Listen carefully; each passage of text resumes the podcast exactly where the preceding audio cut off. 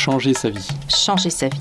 Si je devais choisir un lieu pour changer ma vie, si je devais choisir un lieu pour changer ma vie, euh, je choisirais de me poser quelque part entre la terre, euh, la mer et le ciel. Euh, si je devais choisir un lieu pour changer ma vie, je choisirais... Et vous? Où iriez-vous? Des lieux pour changer nos vies? C'est une série immersive qui vous propose de découvrir à chaque épisode un lieu inventif pour vivre, travailler et s'engager dans un esprit écologique, le temps des vacances ou le temps d'une vie.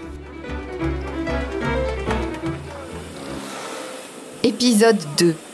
Visite au Dorothy, café atelier associatif installé depuis trois ans dans le 20e arrondissement de Paris.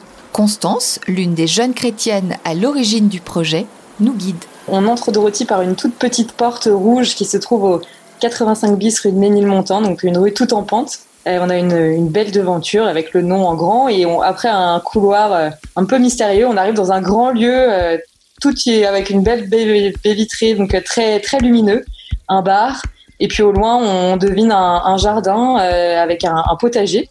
Donc voilà, on a une belle belle perspective. Et puis si on prend légèrement sur la droite, on entre dans la partie atelier parce que c'est un café atelier. Et là on va on trouve des ateliers d'artistes, donc euh, où on fait de la couture, de, de la peinture, du bricolage.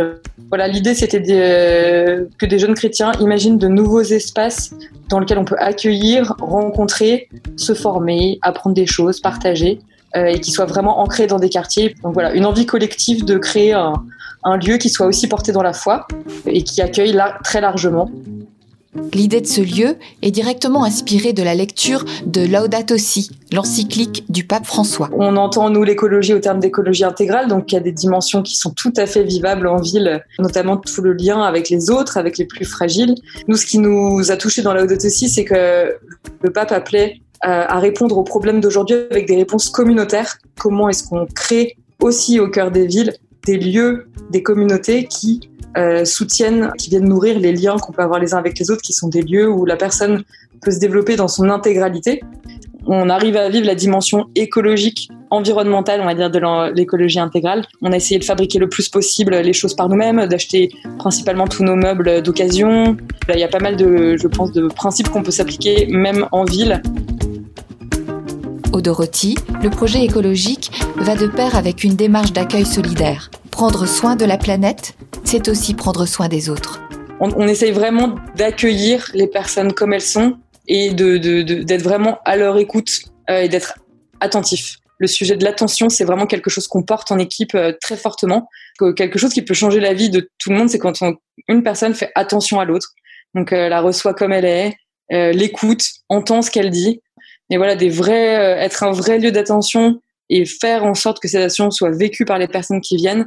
Je pense que c'est quelque chose qui peut, euh, voilà, qui peut changer, euh, changer une vie. Et là, j'ai un exemple de quelqu'un qui l'a vraiment, qui l'a vraiment dit, donc c'est plus simple de le dire. Mais on a une, une personne euh, de notre quartier qui a 85 ans, je crois, et qui, voilà, n'a pas d'enfant, qui nous dit régulièrement que, voilà, elle a retrouvé des petits enfants avec nous.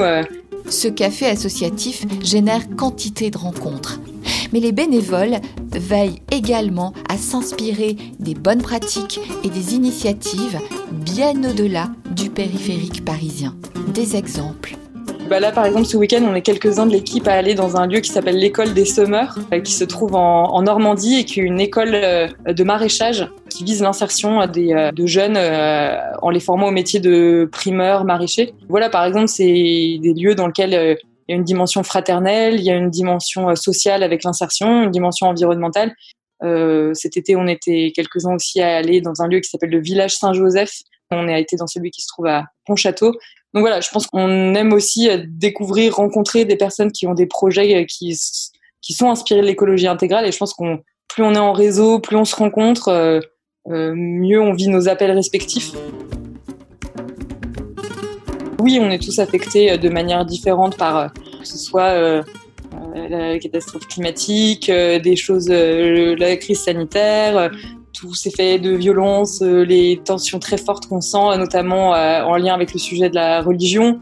Après, voilà, on est un groupe de jeunes chrétiens, donc on pense que l'espérance, ça, peut soutenir toute une vie. Donc on, on, a aussi une vie spirituelle qui nous permet de nous ressourcer Et puis après, je pense que des projets comme ça qui sont ancrés, locaux, en fait, ça nous permet aussi de sortir de parfois une échelle euh, mondialisée, une échelle euh, qui dépasse euh, notre petitesse qui nous, fait peur, en fait, qui nous fait perdre un peu pied.